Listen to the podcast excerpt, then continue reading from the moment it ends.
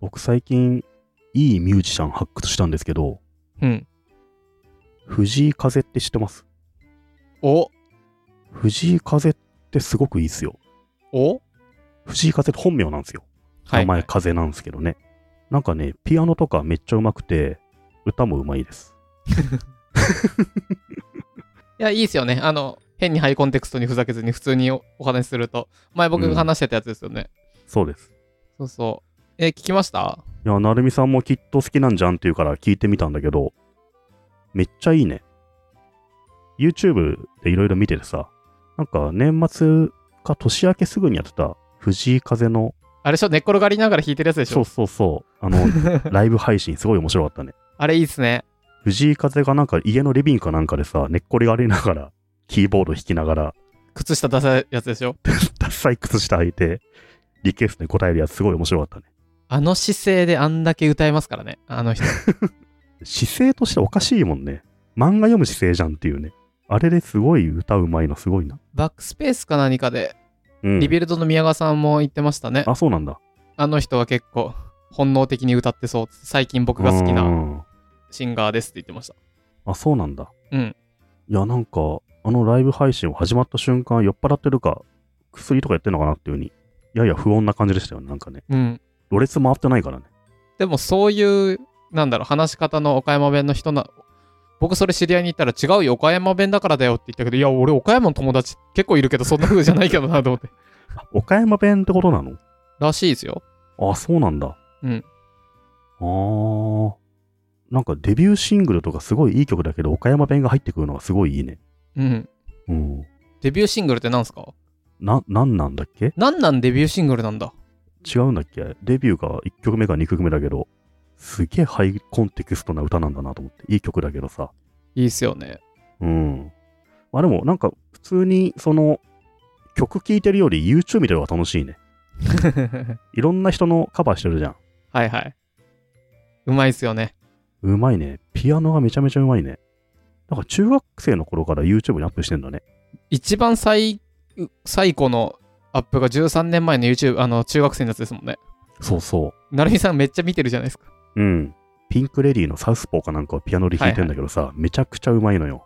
で、中学生だから、すごく真面目そうなピアノ少年なのにさ、13年後、あの、ぐだぐだの寝っ転がりながら生配信してるっていうのがね、ギャップがすごいね。でもどっちともやっぱうまいよね、すごいね。うまい。藤井風というのは1997年6月4日生まれの日本のシンガーソングライターで身長181センチ血液型は B 型出身が岡山特徴は岡山弁ですねで最初のシングルが「なんなんうん。」 2回目のシングルが「もうええわ」へえほんとだサードシングルが「へでもねえよ」これ「へでもねえよ」でですね10月にすっげえ一部のユーザーだけ選ばれてうん。武道館でライブしたんですようん。うん。で、その時に確か、へでもねえよと、青春病かなこの2つを新曲でーすって言ってやってましたね。僕、その配信見てたんですよ、武道館の。うーん。うん。うん。ちなみにデビューしたのが2019年11月なので、1年経たずに武道館でライブをしております。へえ、すごいっすね。で、2020年、このアーティストがすごいみたいなのを、えーっと、川谷絵音と、誰かと誰かと誰かと誰かみたいなの、もう、審査員のほぼ全員が、うん。この人が来るに、1位、藤井風でしたね。へえ、すごいっすね。みんな知ってるんだね。ね。同業者は。何がすごいんですかね歌うちちなみに通称口から音源と言われておりまして あのなんかあれ CD が口から出てる CD の曲が口から出てるってなりませんめっちゃうなんまかい言われた曲は何でも弾ける感じだもんね。ね。歌詞とかもよく覚えてるなと思うけどね。 うん、いや、藤井風めっちゃいいなと思うよ。うん、カンジャムで選ばれてましたね、そういえばね。うん。アーティストがみんな藤井風を選んだんですよ。あれですよね関ジャニエイトのジャムジャムルンルンジャムジャムルンルン。 いや知らないちょっと待って 今喋りながらこの間にググろうと思って 成美さんがその止まらずにあーって言ってくれたらその間にググれるなと思ったんで すけどカンジャそうそうム関ジャニ8のカンジャムルンルンで、あ の、注目アーティストとして、はい藤井風が選ばれたんですよね。はいはい、1月17日放送の「うん関ジャムルンルン」で、テレビ朝日でやってる曲あのテレビ番組らしいんですけどで川谷絵音が選ぶ2020年ベスト10にもう藤井風で、あといろんな人たちが選ぶベスト10に藤井風。そんな有名な人だったんですね。うん。でも、いや、これね、僕がでも喋ったのって多分10月ぐらいなんですよ。うんその時ってまだ言うてって感じじゃなかったですか、 10月ぐらいだっけいうん、僕が武道館のライブ見て、や、全然知らなかったね。いやでもね、僕、成美さん結構、おっさんおっさん言いますけど、結構その辺のバランス、この藤井風を僕がい言ったら、ふーん、聞いてみるかっつって聞いてみて、うん。で、あ、いいなってなるじゃないですか。で、YouTube、その古いのは中学生の時ってそこまでちゃんとああさってるじゃないですか。うん。なんかその、そういうのすげえ大事な気がする。うん。まあでも、藤井風のは一曲聴くとどんどん見ちゃうんだよな。止まんないんだよね。いやでもね、これ結構いろんな人に僕言いましたけど、あ、そうなんだっつって見ないっすよ、みんな。うん。みんな見ない。そうそう。それでちょっと見てみてね。で、お、おってなる人はあんまり、まあそうだね。人のおすすめってちゃんと遂行した方がいいですよね。ある程度。大体面白いからね。 そうそう。そうしないとね、ずっと好きな曲、SMAP の青い稲妻ですみたいなことになっち ゃうの。別にそこまで遡ってないわ、俺は。コンフォートゾーンをね、どんどんぶち破っていかないと。音楽はなあ、固定化しするからなあ、本当に。いや、めっちゃするね。うん、なんかさ、Spotify で聴いてんだけどさ、うん。僕音楽を。聴いてる曲がサイドバー流れるんだよね。はいはい。 人に見られるわけよ。タイムラインとして。はい。あれによって見られてる感があるから、うん藤井風を最近聴けて、すごいホッとしてんの よ。何アイコダメいいじちゃょん、っアとイ前コま。でさう、んずっと小沢健二でしたから、 俺は。もう、いいじ小ゃん。沢健二はいいと思うんだけど、小沢健二いいじゃん。他の何、Spotify でフォロー、フォロワーの関係の人だとさ、うん、なるみさんってずっと小沢健二聴いてんだなっていうなるわけじゃないですか。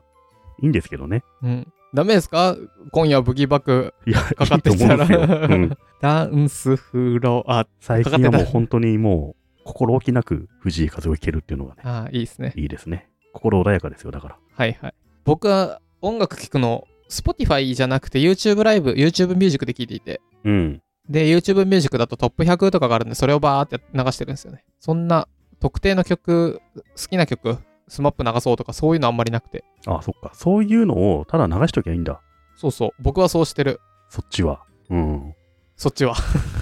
Spotify はなんか選んで聞かなきゃいけないからさ。いや、まあ一応るでしょ、トップあるでしょ。トップいくつもあんだけどね。だって僕昔、あの、世界で売れてるトップいくつみたいなの Spotify でずっと流してた気がする。うん。そうそう。まあ、それで昔はあいみょんを知ったりしたんだけど、うんついなんか検索して聞こうってなっちゃうんだよね。はいはい。ちゃんと二自由聞いてますか ?BTS 聞いてますか BTS 聞いてますよ。あの、最近友達ん家でさ、うんオキュラスやったんですよ。ほう。あの、ここにガチャってはめる VR あるじゃないです か。音声でここ言 うな。どこ、どこかによる。ここにガチャってはめる VR のやつあるじゃないですか。なんかおオキュラス っていう聞いてる人、ポッドキャスヘットだドぞ。セット。うん、はいはいあれでさ、あれやったことある あります、持ってます。あ、持ってんだ。うんあれでさ、なんか音楽に合わせて向こうから大きなブロックが飛んでくるのを手で剣でバーって切るやつあるじゃん。うん曲に合わせて。はい、あります、説あり明まがす。もうあれ難しいんだけどさ。えっと、あの、スター・ウォーズのライトセーバーみたいなのをあイメージしてもらったらよくて、そうで、うん、 VR の空間上で何かがこう、飛んでくるので、音楽に合わせてなんかはいはい段ボール飛んでくんだよね。うんそれをバシャって切ると、うんポイントがもらえるみたいな感じなのかな。それが割と BTS のダイナマイトとかでさ、はいはい。友達ん家でやったんすよ。はい。めちゃくちゃ楽しいね、あれね。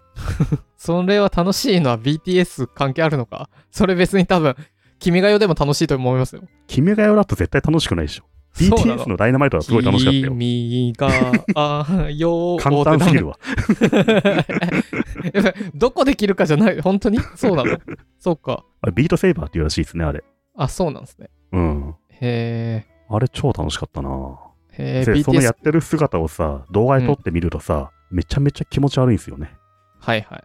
ちゃんと NiziU の縄跳びダンス踊れますか紅白見ましたもう押してたでしょ紅白見てないね。あ、そうなんですね。見てた 僕はもう、由緒正しき日本人なので、あ、そうなんだ。おせち料理を食べながら、年越しそばを食べな がら、あ、そうだ。紅白見たって話をしたよね、そういえばね。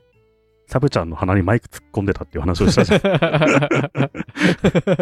怒られんぞ。言ってま したそうね。だ、そうだ。いやいやいやいや。